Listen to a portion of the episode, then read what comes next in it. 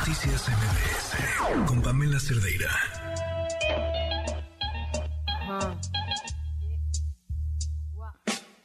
Quisiera tener cosas dulces que escribir, pero tengo que decidir y me decido por la rabia.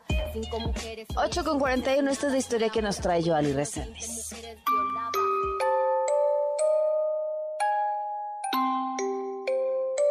He cumplido 17 años denunciando el abuso sexual infantil en México, un delito que a toda costa algunos hombres y mujeres en este país no se han cansado de minimizar e invisibilizar a las víctimas.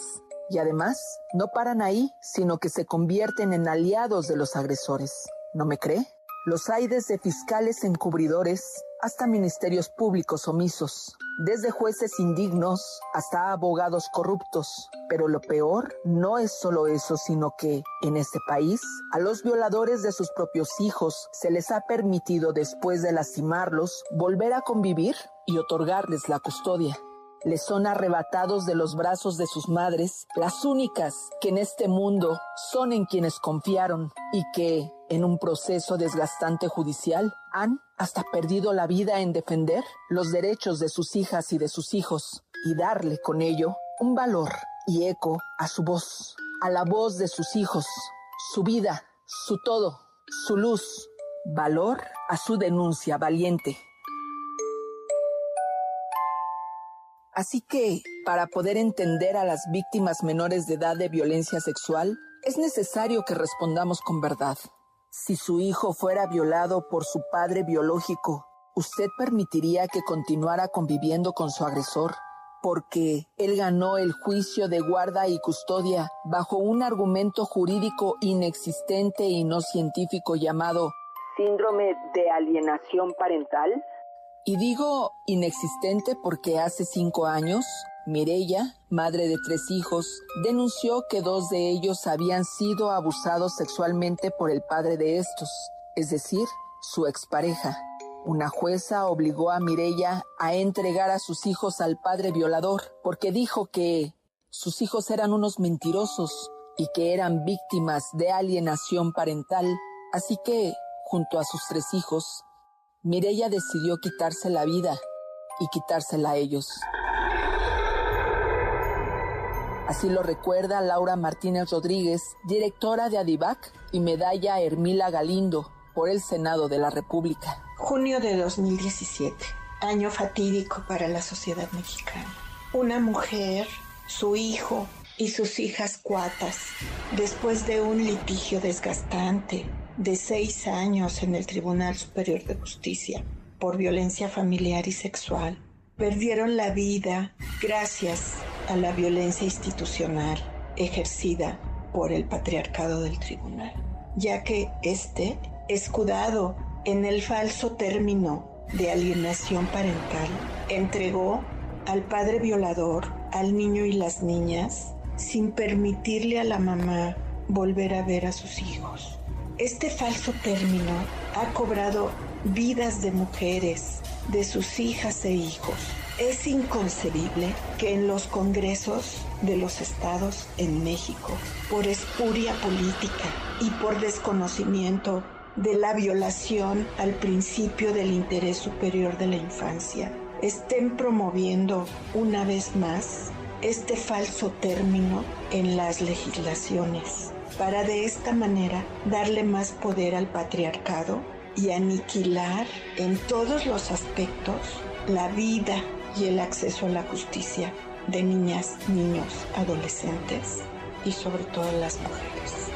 Después de ese capítulo tan doloroso, fue derogado el concepto de alienación parental del Código Civil por ser una figura jurídica que utilizan los juzgadores para calificar a las mujeres como manipuladoras y a las niñas y a los niños que denunciaban a sus agresores de violencia sexual los tachaban de mentirosos.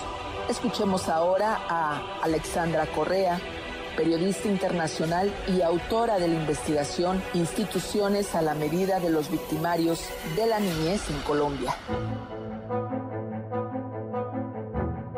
Investigación que revela cómo el sistema de protección infantil se dejó permear una teoría no científica llamada alienación parental, que es un constructo creado por defensores del incesto y de la pedofilia. Con esta no solo Colombia, sino México y otros países en la región estarían violando los tratados internacionales, como el suscrito ante la OEA y el mecanismo de la MESECDI y de la CEDAW, en donde se comprometieron a erradicar la violencia contra la mujer y con esta contra la de sus hijos. La teoría violenta a las madres, las tilda de locas y a sus hijos de mentir los abusos sufridos. En 1985, el médico estadounidense Richard Alan Garner, que usaba perceptos pedófilos y quien decía que las relaciones sexuales entre niños y adultos son beneficiosas o que la pedofilia no es mala sino la mirada punitiva de la sociedad hacia la misma, acuñó esta teoría y creó un síndrome inexistente conocido como síndrome de la alienación parental para así proteger, salvaguardar y librar a quienes estaban acusados por violencia sexual contra niños, niñas y adolescentes. Es un escándalo que la justicia permita el uso de esta pseudoteoría no reconocida por ninguna academia científica, ni por la comunidad internacional, ni la sociedad psiquiátrica americana. Hago un llamado a frenar la violencia institucional que se está cobrando la vida de tantas mujeres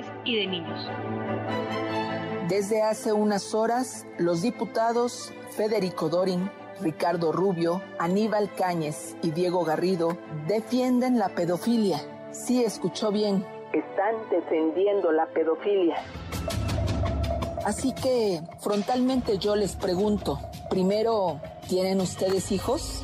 ¿Qué pasaría si al llegar a su casa su hijo que tuviera menos de 10 años les confiesa, les comparte, les cuenta, les narra que fue abusado sexualmente y ustedes van a la fiscalía y denuncian. Con el paso del tiempo, un juez o una jueza les dice que sus hijos son unos mentirosos y además a ustedes les obliga a entregar a su hijo al agresor. ¿Ustedes lo entregarían? ¿Por qué? ¿Por qué se empeñan en ser parte de este esquema del no respeto al interés superior del menor y dar luz verde a violadores? ¿Realmente conocen los derechos de las niñas y de los niños de este país? ¿De los niños y de las niñas en todo el mundo? ¿Alguna vez han platicado con niños o niñas víctimas de violencia sexual? ¿Qué harían si su hijo o hija después de ser violado se orina de tan solo escuchar el nombre de su agresor? ¿Cómo van a borrar ese capítulo de su memoria? No, señores diputados, no es con este tipo de defensas como pasarán a la historia, porque ahora somos ya millones los que hemos levantado ya la voz y no habrá manera de continuar con esta perversión de seguir solapando agresores sexuales en este país. La paz en la niñez simplemente no puede estar en sus manos ni de quienes lastimosamente pretenden entregarlos a sus agresores. Somos ya millones quienes no lo vamos a permitir. Los hijos de una son hijos de todas. Soy Joali Resendiz y si tienes una denuncia, escríbeme a periodismo o sígueme en mis redes sociales, en Twitter o en Facebook. Me encuentras como arroba Joali Resendiz. Ali, buenas noches, ¿cómo estás? Buenas noches, Pamela. ¿Cómo ves esto de la alienación parental? Pues me parece que ya es un fenómeno caduco, ¿no? Y, creo que ahora ha estado, me parece, y seguro va a haber quien me va a decir que em, que estoy mal y puede ser, este, pero que ahora la, la respuesta al tema de la alienación parental es eh, la de la violencia vicaria. Es decir, ahora tú estás utilizando, tú decías que yo utilizaba a los hijos o los o les metía ideas falsas sobre ti y me acusabas de alienación parental. Bueno, pues tú estás utilizando a mis hijos para atacarme a mí, eso es violencia vicaria. Y creo, eh, Em, coincido ahí con, con Juan Martín cuando platicábamos del tema, que en uno y en el otro los niños otra vez se nos están olvidando. Sí, claro, se nos están olvidando y están siempre en medio de estas guerras de adultos.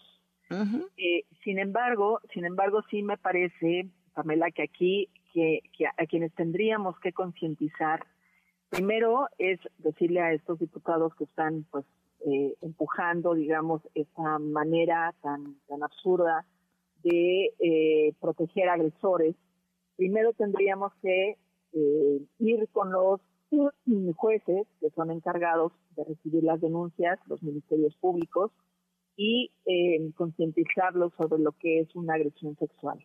Claro. Y lo siguiente sería que los jueces, cuando tienen un caso de agresión sexual de padres eh, biológicos o de no padres biológicos, primo, prima, hermano, lo que sea, y que ya está, digamos, comprobadísimo que fueron agredidos los menores, jamás de los jamás volver a sus agresores. Sí, sí, coincido Eso, ya tendría que ser algo establecido, seas el papá, la abuelita, lo que sea. Y me parece que esta es, pues, algo que tendríamos que precisar ya eh, como país y como eh, eh, en las leyes y en los códigos tendría que ser bien establecido. Es un tema muy difícil, es un tema que ya, ya mirábamos en, en el 2017 como Mirella se quita la vida porque un juez le ordena regresar a sus hijos con el agresor. Con el agresor que es el papá, claro, claro, terrible, terrible. Y ella, por supuesto, en lugar de entregar a sus hijos, dice, no los voy a entregar y prefiero quitarles la vida y quitármela a mí. Así de eh, cuántas muertes en vida hay de madres y de padres por estas guerras de adultos, en donde en medio siguen estando las niñas y los niños. Claro, sí, sin duda. Pues yo, Ali, gracias por poner estas historias ahí sobre la mesa, son importantes y que te escriban para que podamos seguirlas escuchando. Claro que sí, Pamela. Buenas noches, buenas noches al auditorio. Noticias MBS